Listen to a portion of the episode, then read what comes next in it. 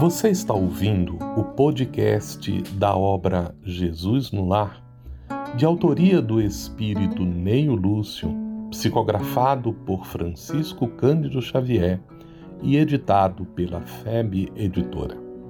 Um programa produzido pela FEB TV e convertido para você que curte podcast e produções em áudio.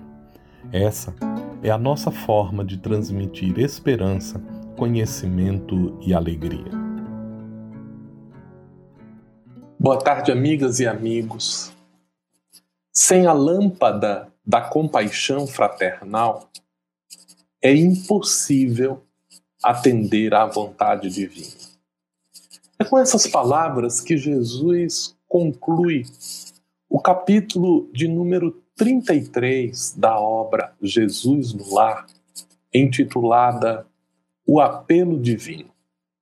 E este processo de reflexão de que nós precisamos exercitar a boa vontade, ele é comentado por Jesus de uma maneira muito significativa quando ele diz que o primeiro passo da perfeição é o entendimento com o auxílio justo. No livro dos Espíritos, a obra filosófica fundamental para o entendimento do Espiritismo, nós identificamos uma assertiva dos Espíritos que nos diz que em geral, o progresso moral, isto é, a mudança do comportamento, que nos faz criar um alinhamento com a bondade divina, ele decorre do progresso intelectual. E por progresso intelectual, nós estamos falando de duas dimensões. O progresso do conhecimento pelo aprimoramento do raciocínio e o progresso do sentimento pela educação das emoções. Este progresso intelectual nos leva naturalmente a equilibrar os nossos modos de pensar e os nossos modos de agir diante da natureza. Porque é preciso reconhecer que pelo intelecto nós apreendemos e compreendemos a realidade das coisas. E através deste entendimento que vem pela experiência, que vem pelo exercício do raciocínio para explicar o mundo que nos cerca, pelo esforço de ajustamento da nossa conduta para uma atitude ótima diante das circunstâncias da vida, demonstrando que nós estamos adaptados à realidade e capazes de realização dentro dela, é preciso reconhecer que a revolta é uma doença de natureza intelectual e de natureza emocional. A revolta, ela se expressa como uma resistência, às mais das vezes violentas, contra o estado ou a ordem das coisas estabelecidas. O estado das coisas, isto é, como as coisas estão, ele é o modo como a realidade se nos apresenta ou a forma pela qual nós estamos percebendo a realidade. E se é justo que nós não tenhamos diante da vida uma postura de acomodação, isto é, jamais podemos perder a oportunidade de melhorar o estado de coisas.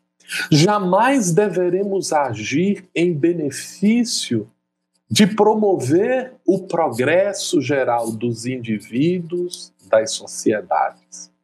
Se nós deveremos defender muitas vezes com o sacrifício da própria vida os valores da justiça, os valores da liberdade, o entendimento que nos deve chegar para uma compreensão acertada de quando e como agir. Não podemos nos fazer reféns do espírito da revolta como uma reação contra o estado das coisas. Porque quando nós reagimos, nós estamos adotando uma atitude programada pelo outro. Nós estamos adotando posições provocadas por aqueles que agem ou pelas circunstâncias que agem sobre nós.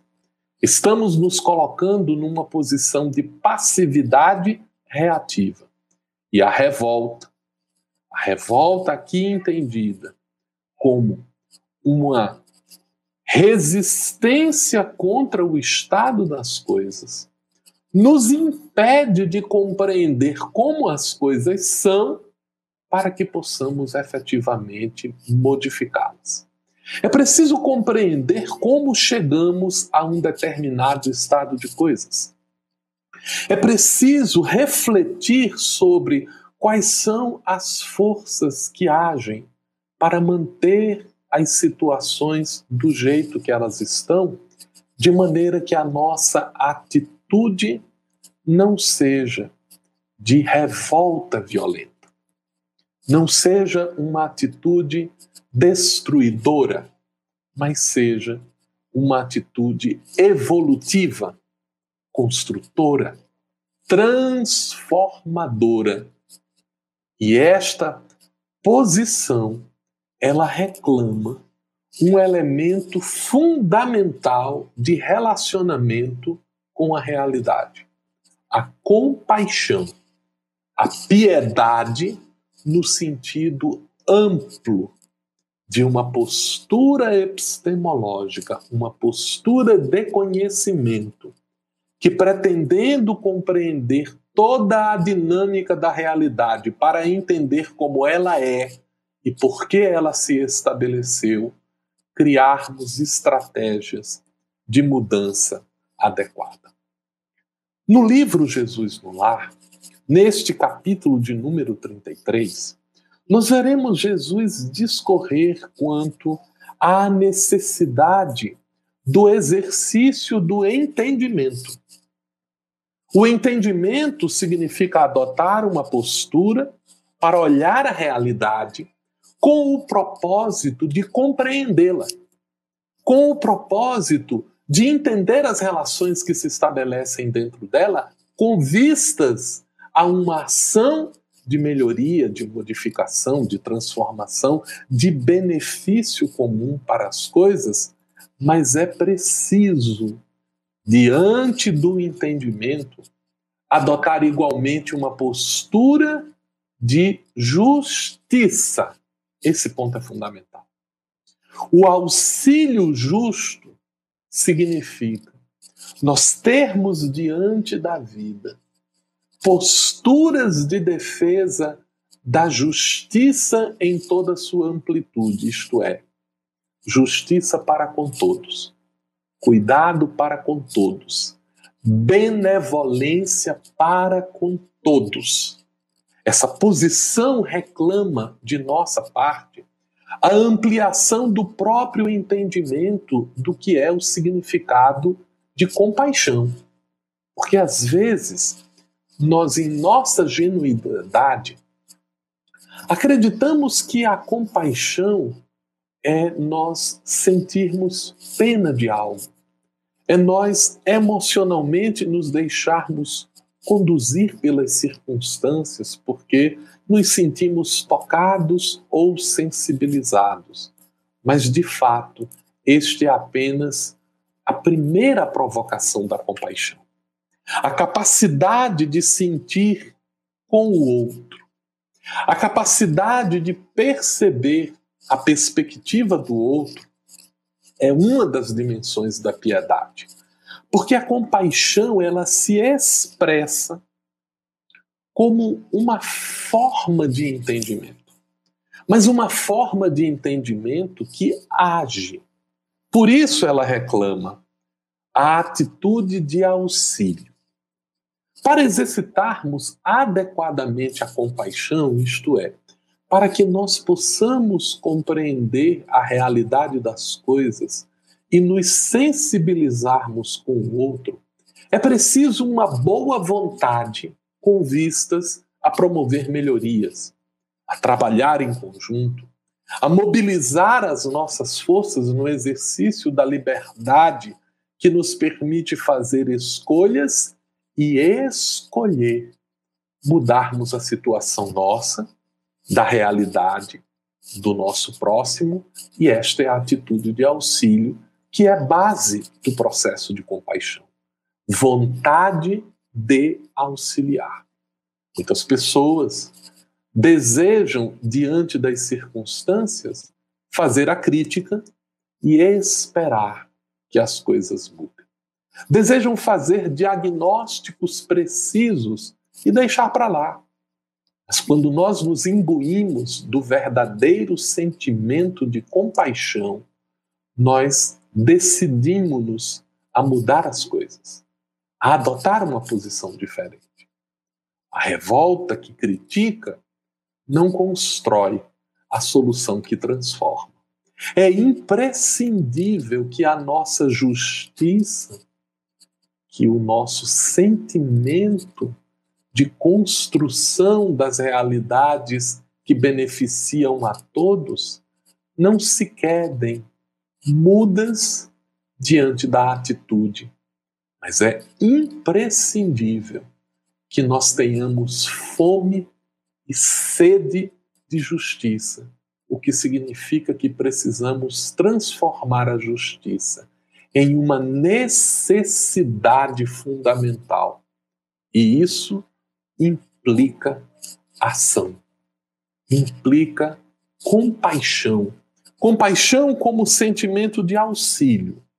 Compaixão como expressão da vontade de ajudar. Compaixão como disposição de amparo. Compaixão como jornada de entendimento da realidade. Compaixão como esforço de socorro de alguém ou de alguma circunstância. Compaixão como expressão de fortalecimento. Compaixão como sinônimo de lembrança. Recordar, reunir os nossos valores e atuar para que a realidade seja construída de maneira adequada em nosso dia a dia. Por esse motivo, Jesus nos dá uma informação tão preciosa nesta obra notável que é Jesus no lar.